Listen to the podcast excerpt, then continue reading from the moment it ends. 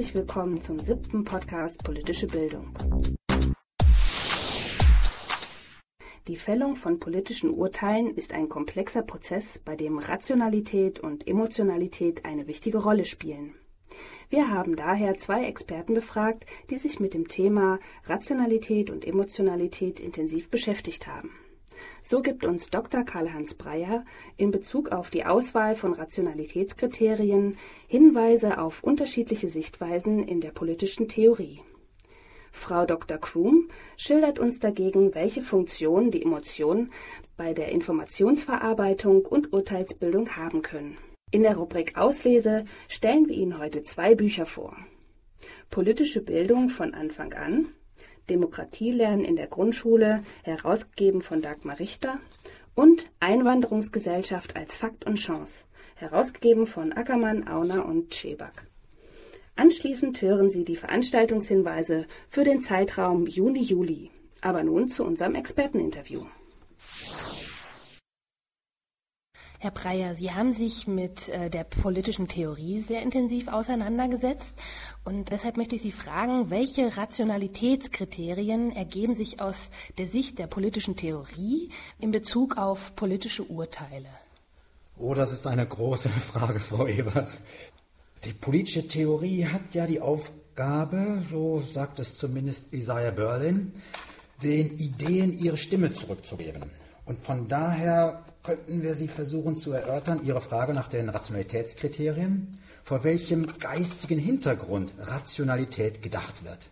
Ja, und wenn wir vor dem geistigen Hintergrund her argumentieren, dann ist es natürlich klar, dass wir bei dem Ahnherrn des politischen Denkens beginnen müssen, der ja das gesamte westliche politische Denken initialisiert und fundiert hat, also bei Platon. Bei Platon, da müssen wir die Frage nach der Rationalität ja sicherlich ins Feld führen, bei seinem großen Kritiker Aristoteles. Dann würde ich neuzeitlich sagen, bei Kant sind, werden die Rationalitätskriterien für politisches Urteilen noch einmal geistig in einer Tiefe durchdrungen, wie sie ihresgleichen sucht. Und was so eher die Moderne anbelangt, da denke ich, ist Hannah Arendt eine politische Denkerin, bei der wir eine ganze Menge lernen können, was die Interpretation unseres oder des Gelingens von menschlicher, von humaner Realität in politischer Ordnung anbelangt. Denn das ist ja immer die Frage der politischen Theorie. Und Platon fängt an, dieses unter der Frage der Gerechtigkeit zu stellen. Also sein Rationalitätskriterium ist für ihn daran gekoppelt, dass die Rationalität uns hilft, dass wir die Ratio als animal rational, als vernunftbegabte Wesen entwickeln mögen, um politisch gesehen Gerechtigkeit von Ungerechtigkeiten zu unterscheiden. Also das Wesen hinter den Phänomenen ist sozusagen die Rationalitätsfrage äh, seit Platon. Und wie kann das erkannt werden, dieses Phänomen? Dieses, äh, die Phänomene, die gilt es ja überhaupt zu beurteilen.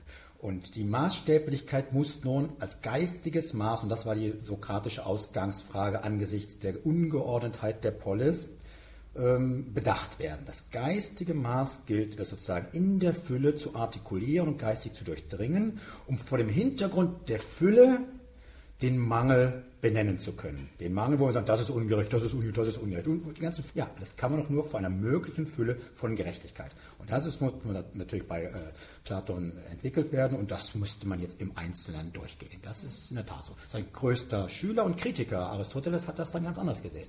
Er würde es von dem Gelingen der humanen Existenz her interpretieren. Er würde sagen, Platon, meine Güte, hast eine Expertokratie aufbauen wollen.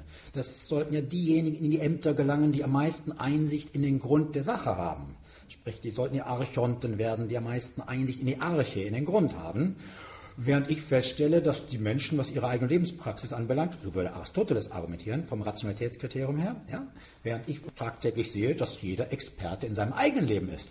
Also wie willst du, Platon, denn von einer Expertokratie her sagen, was für das Gelingen meiner oder deiner oder eines anderen Menschen Existenz rational äh, ausschlaggebend sei? Ja, wichtig ist zu sehen, dass die antiken Denker eben Ethik und Politik immer ganz verzahnt und eng miteinander verbunden haben. Und das ist in der Neuzeit ganz anders. Neuzeitliche Menschen fühlen sich eher, ich sag's mal, außen geleitet, durch die Institutionen in der Ordnung gehalten. Und da ist die Rationalität eher eben auch institutionell abgebildet. Und insofern können wir Kant versuchen zu verstehen als einen Denker, der sozusagen den Institutionen nochmal den Grund einziehen will. Indem er sagt, die Institutionen, die Ordnungen müssen doch so sein, dass sie der Freiheit dienen. Und dass sie der Würde des Menschen, die eben unantastbar ist, ebenso dienen. Das heißt, das Rationalitätskriterium bei Kant ist eigentlich die Rechtsstaatlichkeit. Mhm. Die Rechtsstaatlichkeit, die der Garant für eine freie Lebensweise, der Garant für menschenwürdige Verfasstheit sozusagen darstellt. Mhm. Ja, also haben wir Kant als denjenigen, der darüber auch nochmal den Universalismus vertritt. Wo wir sagen können, dass vernunftbegabte Wesen und vernünftige Wesen nicht mit sich selbst sozusagen in Widerspruch geraten dürfen, und dass darüber die Universalität des Vernunftdenkens ausgewiesen wird. So. Und dieses ist nun bei Hannah Arendt, die ich am Anfang ja schon angesprochen habe, nun wieder ganz anders zu verorten. Sie würde sagen, ja, nicht die Universalität ist sozusagen das Rationalitätskriterium, sondern die Welt muss lebbar bleiben. Dann ist politische Ratio in der Welt, wenn die Welt uns nicht wegbricht. Wir sind weltbegabte Wesen, nicht nur vernunftbegabte Wesen. Und gerade angesichts ihrer Erfahrung des Totalitarismus wo die Weltlosigkeit ja par excellence, ja, gelebt kann man gar nicht sagen, wo die Weltlosigkeit das Politische vernichtet hat, gilt es, diesen Weltbezug über politisches Urteilen immer wieder ganz praktisch in der Welt zu halten.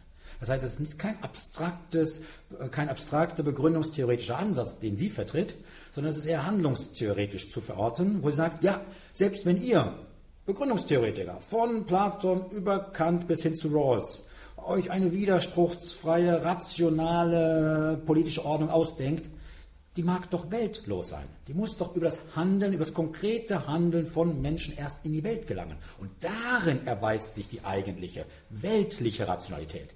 Das heißt, die Pluralität, und da knüpft sie dann bei den, beim anderen Kant an, der erweiterten Urteilskraft, wo die Erweiterung unseres Urteils sich über äh, das Einbeziehen auch der Phänomene, auch wenn es paradox klingen mag, auch über das Einbeziehen der Phänomene, über all das, was doch neu kommt durch das Handeln von handelnden Menschen in der Welt, das fließt mit in die Urteilsmaßstäblichkeit, auch wenn es äh, paradox klingen mag, ein. Und insofern müssen, äh, äh, erweisen sich politische Urteile in ihrem originär politischen Gehalt darin, wie weit sie in der Lage sind, die Perspektivenvielfalt und die Pluralität menschlicher Existenz in der Welt zu halten, zu gewährleisten. Also ne, Arendt ist ganz klar daran interessiert, den Raum des Politischen wieder zu konstituieren, weil das Antipolitische, die Vernichtung des Politischen, ja, jetzt sage ich es, in den Höhlen des Vergessens, so hat sie die KZs genannt. Das ist das Antipolitische pur. Und die Entdeckung des Politischen fällt mit der griechischen Entdeckung zusammen, dass der Raum des Erscheinens von Menschen in der Welt konstituiert wird, wo Menschen handeln, sprechen, urteilen und erinnern und darüber als Sterbliche in diesem möglichst institutionell verorteten unsterblichen Raum ihren Ort in der Welt finden. Und das tun sie nur, wenn sie sich die Orte anweisen. Das machen sie über politische Urteile.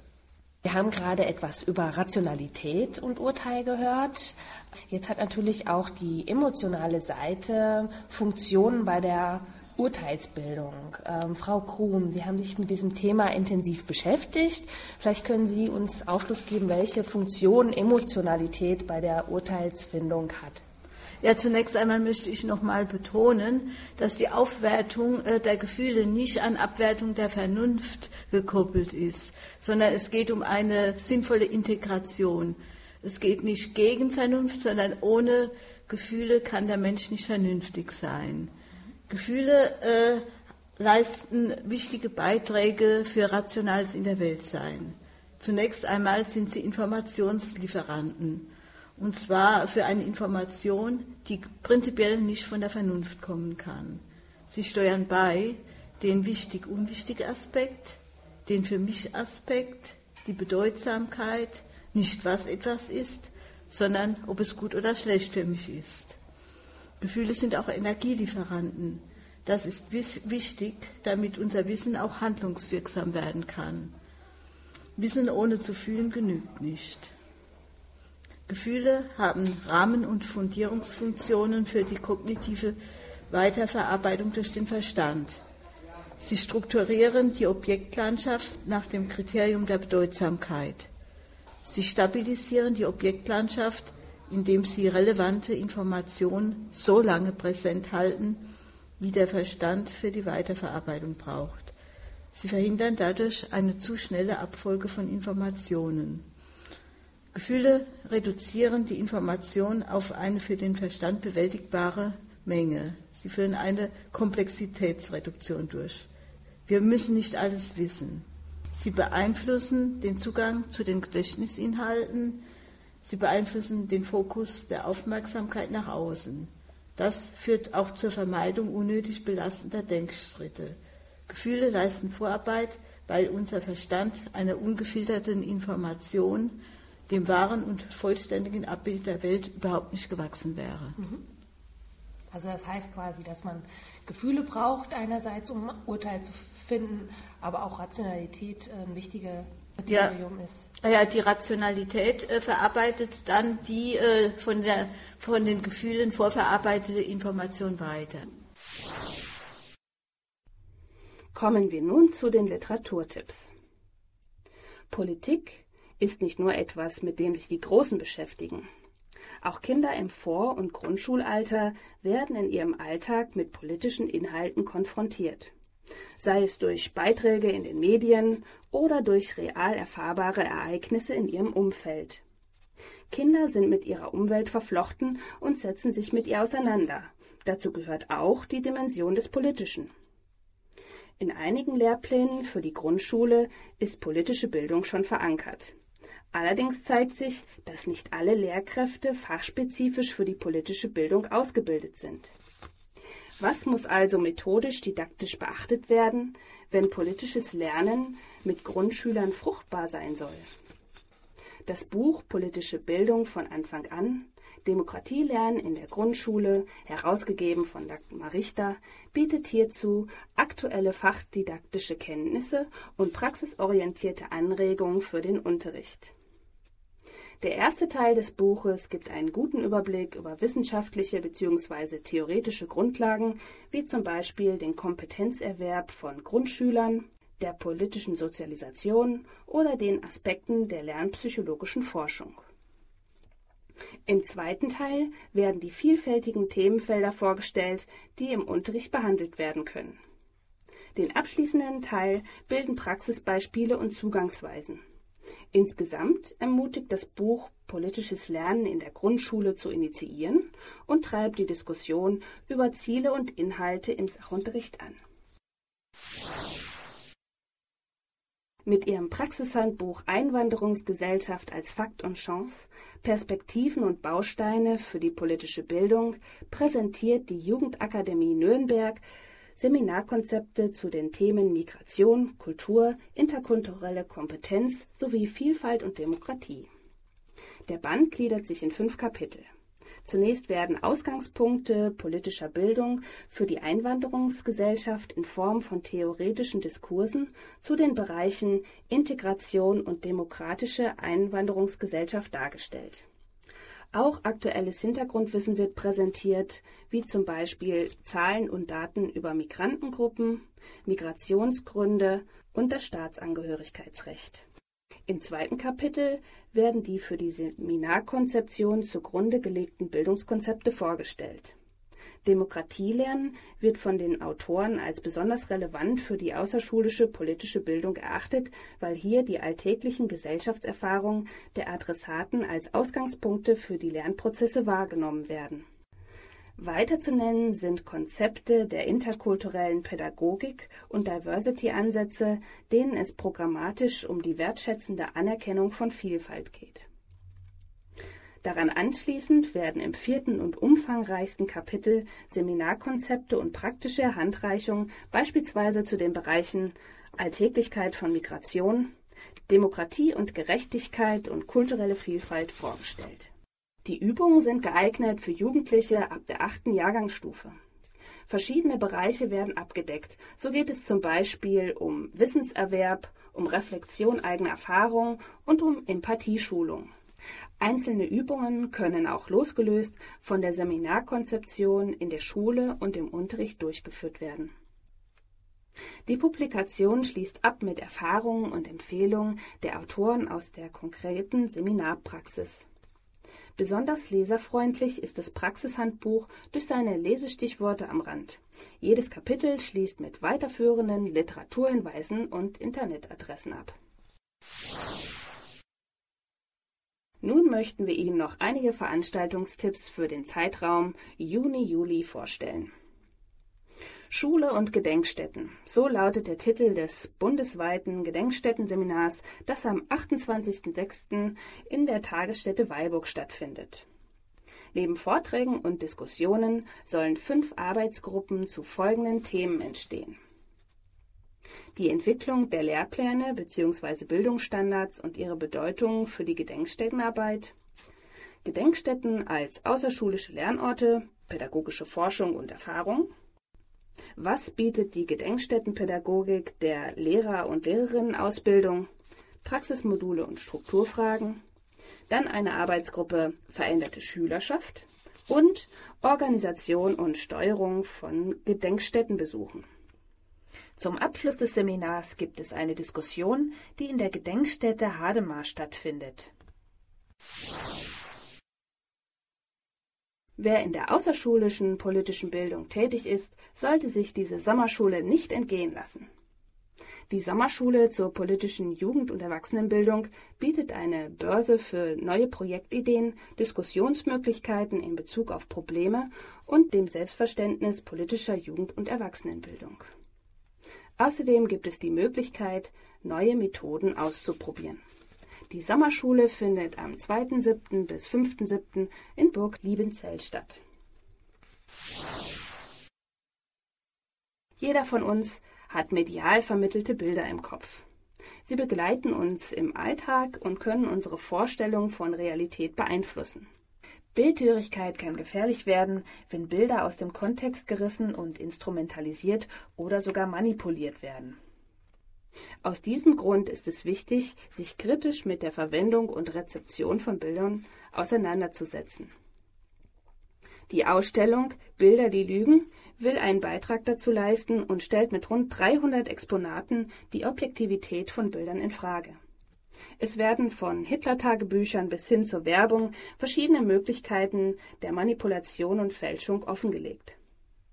Bis zum 7. Oktober kann die Wanderausstellung im Burgkloster Lübeck angeschaut werden.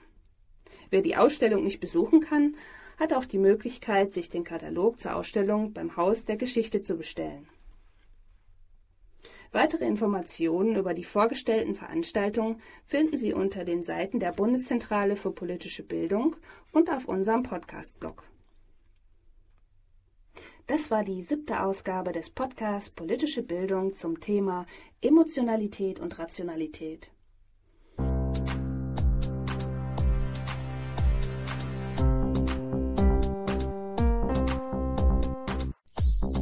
In der Redaktion waren Nina Evers, Professor Wolfgang Sander und Susanne Gessner. Produziert wurde der Podcast im Studio des Zentralen Medienservices der Justus Liebig Universität Gießen.